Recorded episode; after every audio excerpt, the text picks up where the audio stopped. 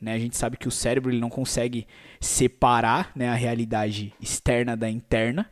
É, a atividade cerebral que acontece quando você ouve uma história é a mesma atividade cerebral que acontece se você estivesse vendo aquela história na realidade externa. Tá? Por isso que histórias são ferramentas, inclusive de indução comportamental, extremamente eficientes. Tá? E extremamente antigas. Né? Você pode ver que os livros mais populares é, contam histórias, né? Os livros mais antigos e populares eles contam é, histórias interessantes. Por isso que eles transcendem o tempo, digamos assim, né?